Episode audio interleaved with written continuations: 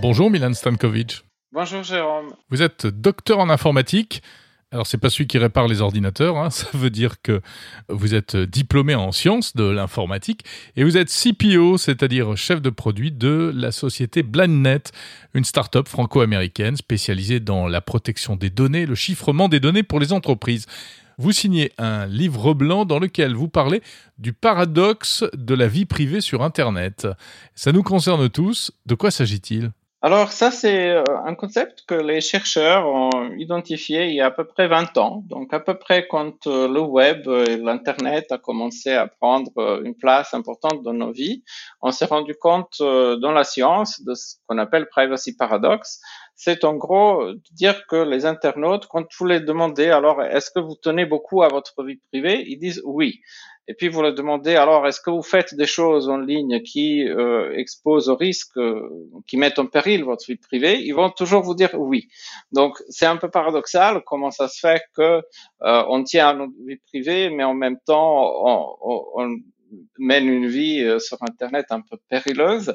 Hmm. Euh, alors, des chercheurs se sont penchés sur la question du pourquoi. Est-ce que donc cette est-ce que cette attache à la vie privée sur Internet est réelle ou c'est simplement la hypocrisie? Voilà, on a polémisé longuement dans euh, dans, dans, des cercles scientifiques.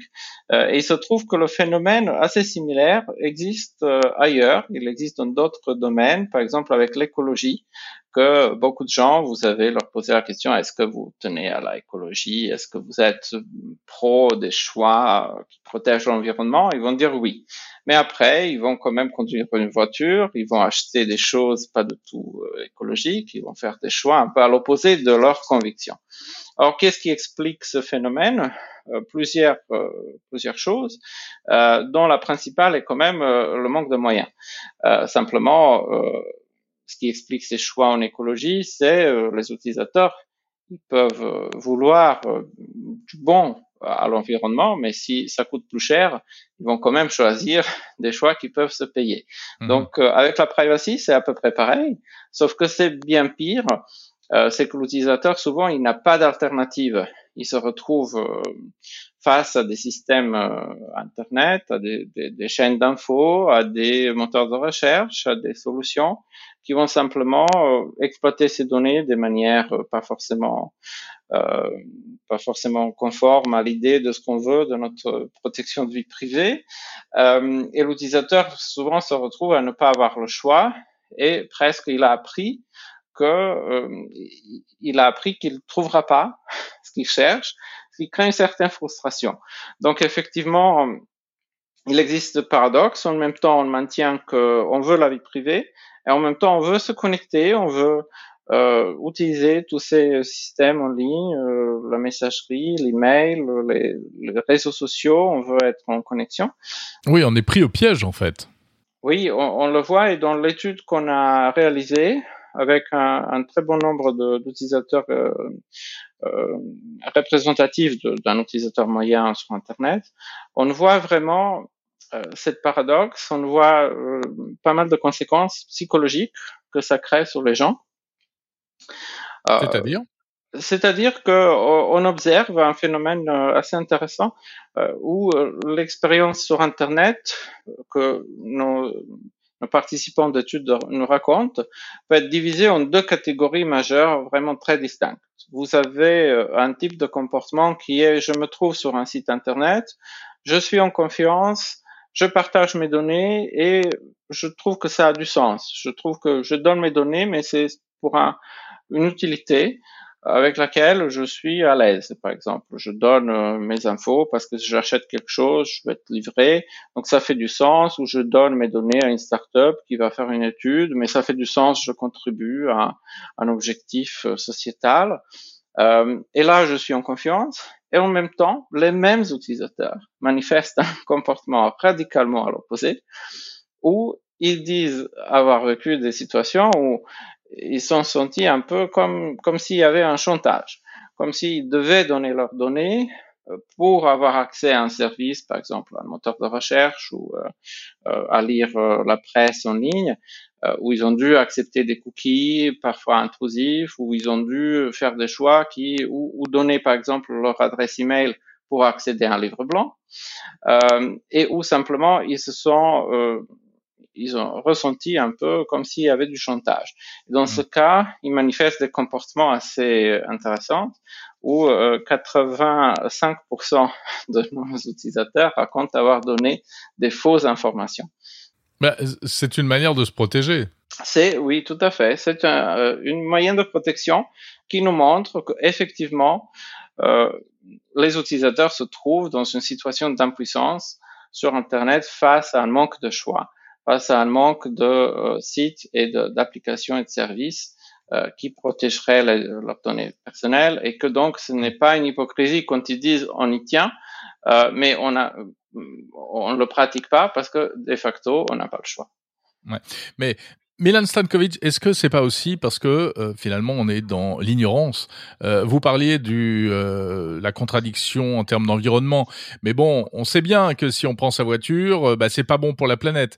Tandis que sur Internet, on sait qu'il y a des risques, mais on n'a pas forcément conscience concrètement de ce qui peut se passer lorsque ben, on consulte tel ou tel site web. Tout à fait, vous, vous avez raison. Euh, c'est l'ignorance est une maladie très très dangereuse contre laquelle on, on cherche à lutter. Euh, mais je pense que ça ça change un peu avec les nouvelles générations, moi j'ai beaucoup d'espoir parce que euh, les études, pas, pas la nôtre concrètement, on s'est pas intéressé à la question, mais Gartner s'est intéressé à la question est-ce que les jeunes sont plus conscients des risques, par exemple, de, de la vie privée sur Internet?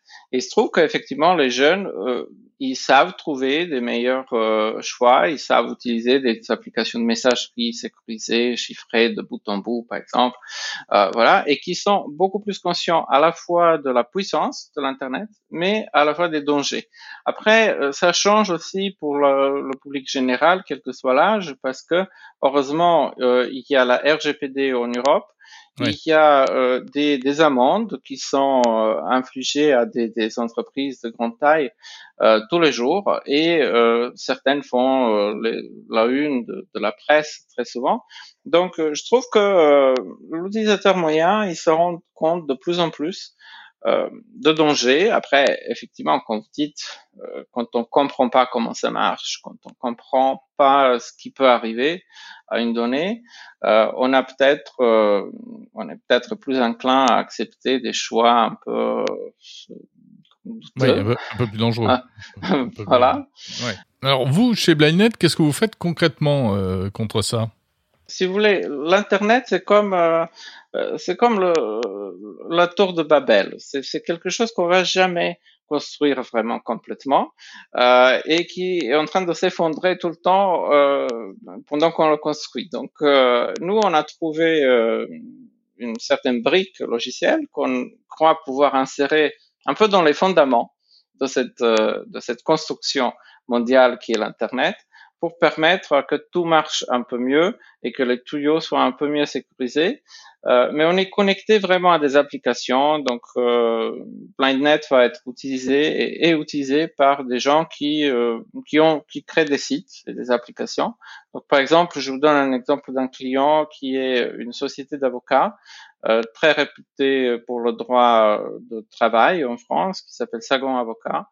Ils sont aussi pionniers en termes de euh, offres de services juridiques en ligne, par exemple. Et là, vous avez un enjeu de, de confidentialité qui est énorme. L'utilisateur, mmh. simplement, au-delà de la RGPD, il s'attend à que les fiches de paye qui communiquent soient sécurisées. les gens donnent quand même avec beaucoup de réticence ces données qui sont en France considérées extrêmement confidentielles. Euh, donc, euh, un cabinet d'avocats qui proposerait ces services en ligne a vraiment tout à fait intérêt à afficher que euh, ces données sont sécurisées, qui sont chiffrées, que uniquement l'avocat peut les voir euh, et pas euh, n'importe qui dans la société, euh, et que donc il y a une garantie aussi que l'utilisateur puisse faire effacer ces données, puisse faire des demandes a posteriori pour pour les modifier ou effacer ou faire ce qu'il veut avec. donc c'est vraiment une question de afficher d'emblée une bienveillance vers l'utilisateur, lui rassurer qu'on met tout en œuvre pour que euh, ces données soient protégées. C'est comme toute autre garantie quand vous êtes un business et vous dites, bah, nous, on met tout en œuvre pour que le service se passe au mieux, que vous soyez content, que vous gagnez. Euh, voilà. Bah, maintenant, il faut juste ajouter une garantie de plus parce qu'elle est attendue aussi et dire, euh, nous, on fait tout pour protéger votre vie privée et pour que les données ne soient pas euh, exploitées ailleurs. Donc, pour nous, c'est une question d'avantage compétitif finalement, mhm. euh, qui euh, réduira le besoin de prendre des services qui vous mettent à risque. Alors là, vous parlez de, de, protection des données pour des raisons de confidentialité, mais est-ce que les particuliers peuvent se protéger de l'exploitation de leurs données à des fins commerciales, comme par exemple sur Facebook? Bah, ce sont des, des, modèles, en général, si vous voulez, ce sont des modèles euh, économiques qui datent des années 2000. Là, on est quand même 2020. Et la durée de vie d'un modèle économique sur Internet, en général, il est beaucoup plus court que les 20 ans. Euh, donc, il est tout à fait normal de s'attendre à une évolution, à que les utilisateurs commencent de plus en plus à simplement payer pour des différents services, comme des différents services d'abonnement, euh, je sais pas, pour la musique, pour les, euh, podcasts, pour les, films, pour tout, ce qu'on peut s'abonner en ligne. Ou clairement, on paye pour un service et puis on s'attend à ne pas forcément être tout le temps ciblé. Euh, et puis même Facebook, quand il opère en Europe, il est assujetti à la RGPD. L'utilisateur a le droit de, de, de, demander à que ses données soient effacées et qu'ils soient rétractées. Donc je pense que euh, il n'est pas exclu. Si vous voulez, la, la RGPD en soi ne met pas fin à la pratique de commercialisation de la donnée et l'exploitation commerciale pour le ciblage publicitaire. Elle l'encadre elle permet à l'utilisateur une certaine contrôle. Et nous, on croit que vraiment la, la notion de la vie privée euh, est très liée à la contrôle, en fait. C'est, c'est, comme un contrat, si vous voulez. Si on est en connexion, moi et vous, euh, on partage. Moi, je vous parle de moi, vous parlez de vous. On a un certain échange, on est connecté.